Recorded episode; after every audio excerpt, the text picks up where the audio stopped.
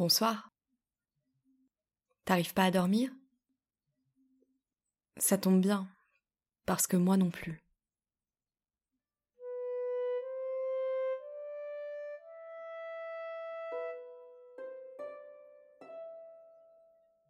On est côte à côte dans un petit wagon de train à ciel ouvert.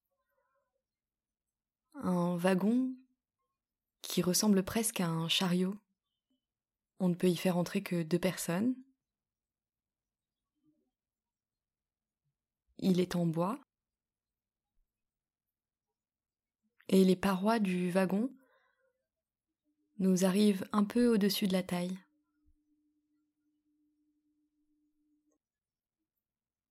Le train avance à une allure tranquille qui nous laisse le temps de regarder autour de nous. Il y a d'autres passagers du train installés dans les autres wagons.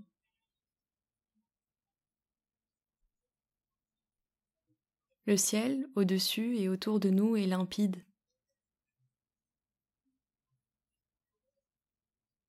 Le soleil doit venir de derrière nous, il est assez bas. Peut-être proche du moment de son coucher.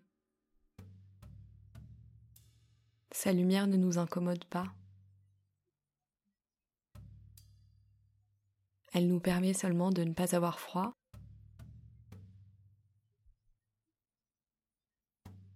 Nous traversons une grande plaine presque désertique.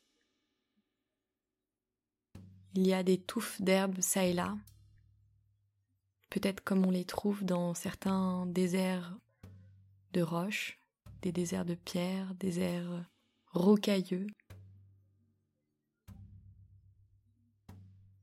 Et puis très au loin, il y a des montagnes aux parois brunes mais qui bientôt vont nous sembler plutôt couleur rouille dès que le soleil sera plus bas.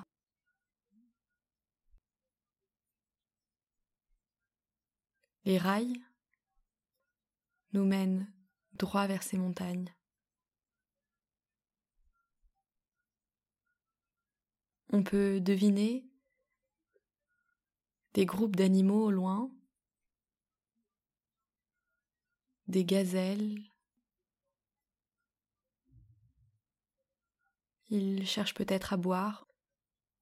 En tout cas, ils ne s'éternisent pas sur cette plaine où tout prédateur pourrait les voir, peut-être à plusieurs kilomètres de distance. Ils se savent vus et ils font vite. Nous, dans ce wagon de bois, nous ne craignons absolument rien. Peut-être parce que nous sommes en mouvement, ou parce que la vapeur qui s'échappe au-dessus de la locomotive nous donne le sentiment que nous sommes invincibles. Je te montre du doigt un oiseau qui lui ne se presse pas du tout de voler. Il n'a pas peur de cette grande plaine. S'il se fatigue, il retournera se poser, peut-être derrière la montagne où il y a des arbres, ou sur la montagne elle-même. Les prédateurs et proies terrestres lui sont tout à fait indifférents. C'est un rapace. Il ne s'intéresse à eux que s'ils sont déjà morts ou près de l'être. Son vol stationnaire est prodigieux.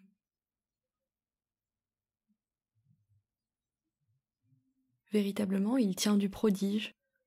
On a l'impression qu'il s'arrache aux lois de la gravité, qu'il s'arrête parfois au milieu de son vol au-dessus du vide, sans battre des ailes.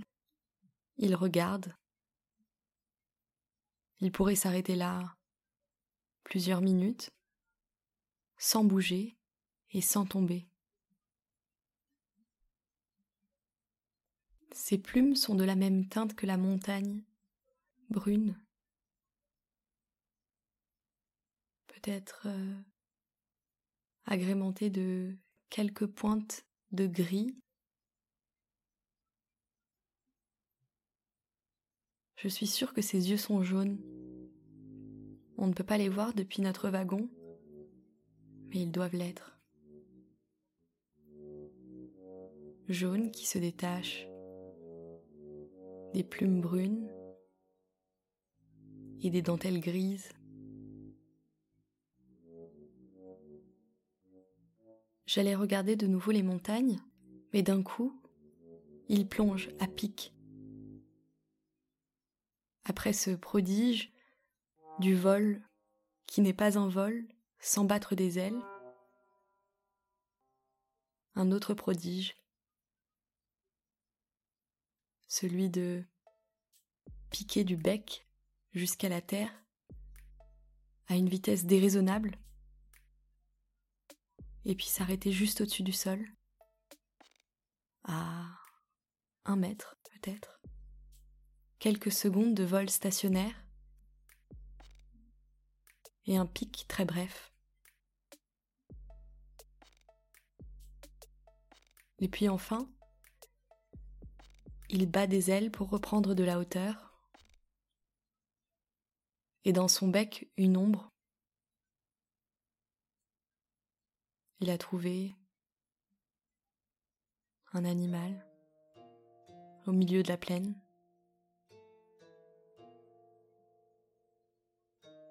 Un retardataire, qui avait oublié que juste avant le coucher du soleil, il faut se diriger vers la montagne et s'y abriter.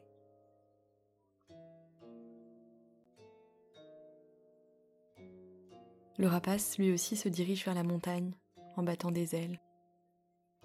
Il y apporte son trophée.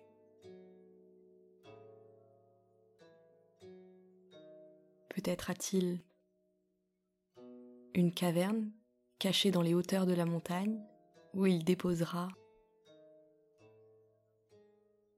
ce festin. Et puis quand la nuit sera vraiment tombée, il prendra le temps de le décortiquer, de le manger, jusqu'à ce qu'il n'en reste rien. S'il avait une bouche et non un bec, Peut-être qu'il sucerait les os de ce petit animal.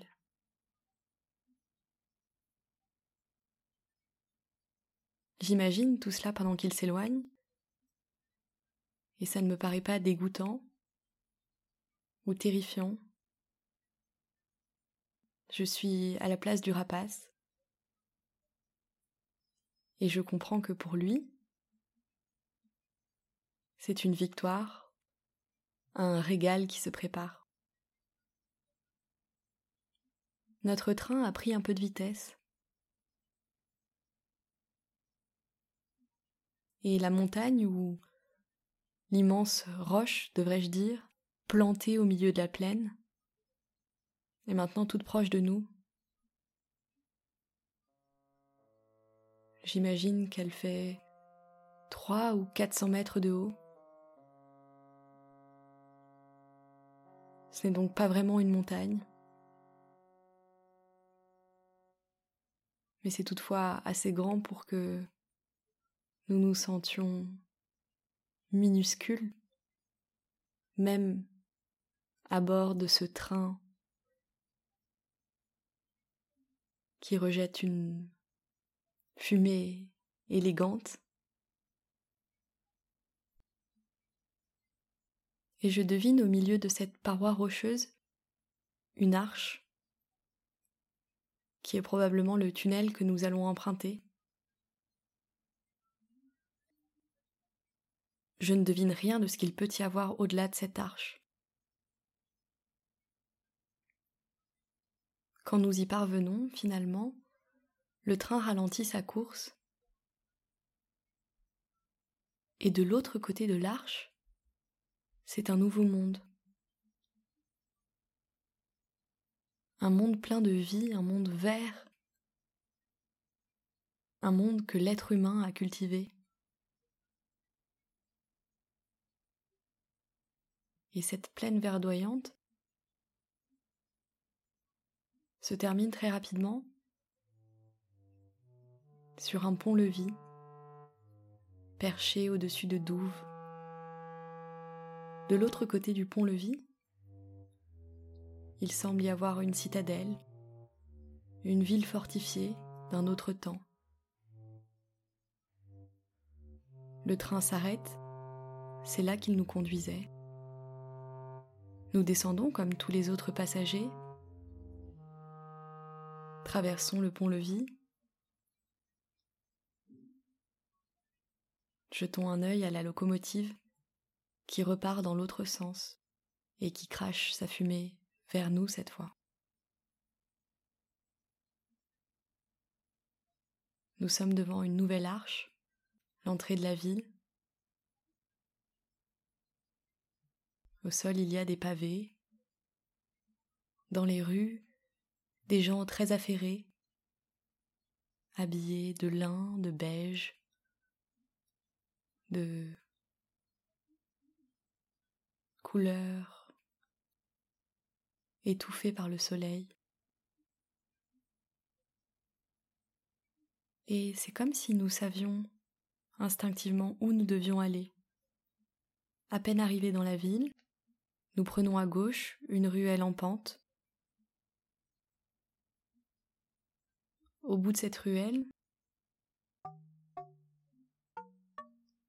il y a une porte vitrée.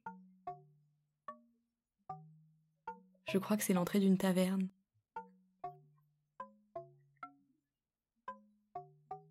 Nous entrons, nous descendons les escaliers,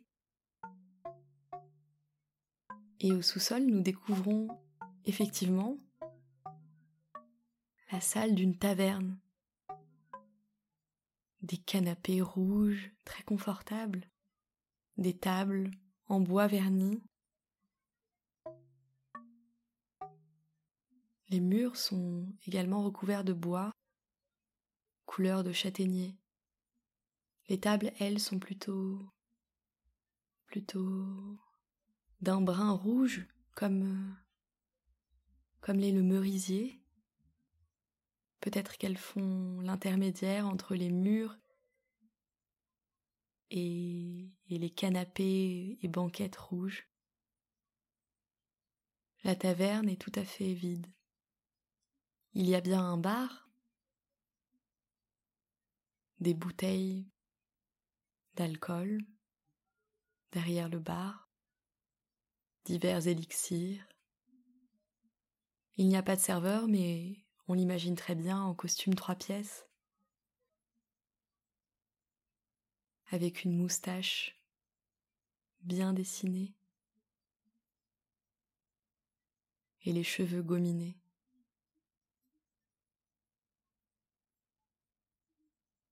Peut-être qu'il y a beaucoup de choses à découvrir dans cette ville fortifiée.